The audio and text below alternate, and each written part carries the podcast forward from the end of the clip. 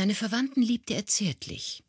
Gegen die Fremden war er milde, und nie wurde ein Fall bekannt, bei dem ein Unterdrückter ihn vergebens um Recht gegen die Gewalt angefleht hätte.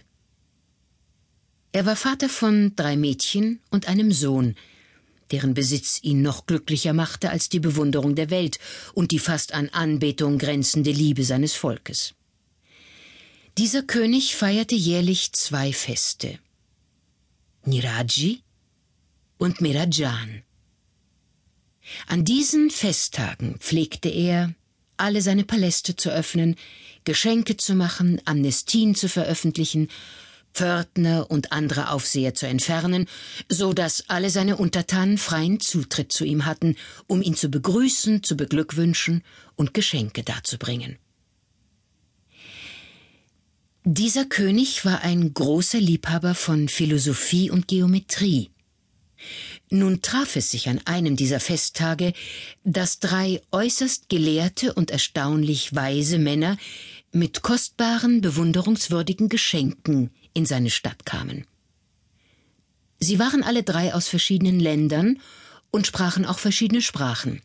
Der eine war ein Inder, der andere ein Grieche und der dritte ein Perser. Der Inder war ein Mann in den besten Jahren, jedoch von schmächtigem Körperbau und in seiner ganzen Gestalt prägten sich die Ruhe und der Gleichmut aus, die das Merkmal dieser Region sind.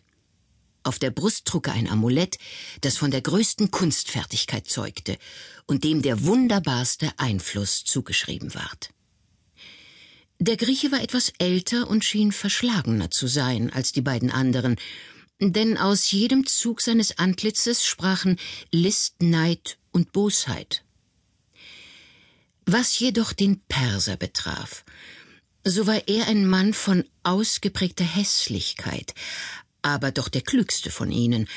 Auch wurde seine Hässlichkeit noch durch die Kleidung verstärkt, denn er trug eine hohe schwarze Mütze, die mit Bändern an seinem Kopf festgebunden war.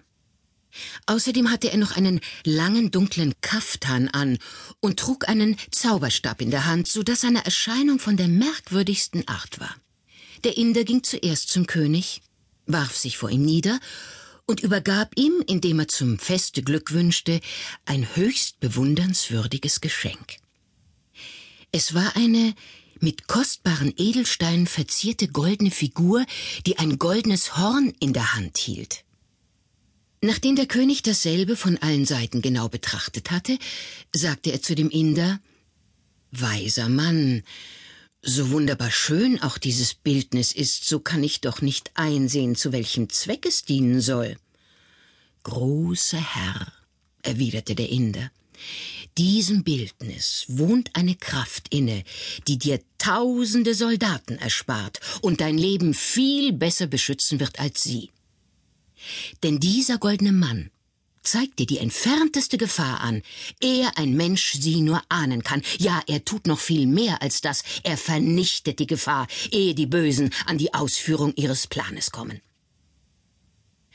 Die Hofleute sahen sich bei diesen Worten des Inders zuerst untereinander, dann den König und wiederum den Weisen an, dann lachten sie und winkten einander zu, als wollten sie sagen, der gelehrte Mann da ist verrückt und weiß nicht, was er redet.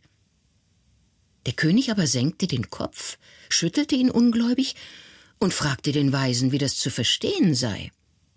Herr, erwiderte der Inder lächelnd, indem er sich im Kreise umsah, dieses Bildnis hat die unbezahlbare Eigenschaft, dass wenn ein Spion in die Stadt kommt oder irgendwer einen Entschluss gegen dein Leben fasst, es sogleich in das goldene Horn stößt.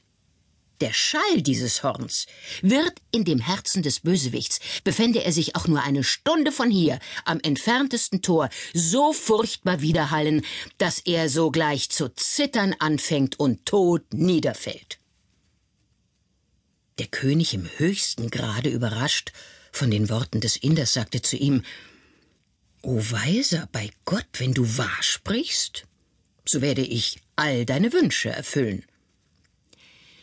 Hierauf trat der griechische Weise vor, warf sich dem König zu Füßen und überreichte ihm ein silbernes Becken, in dessen Mitte ein goldener Pfau saß, umgeben von vierundzwanzig Jungen.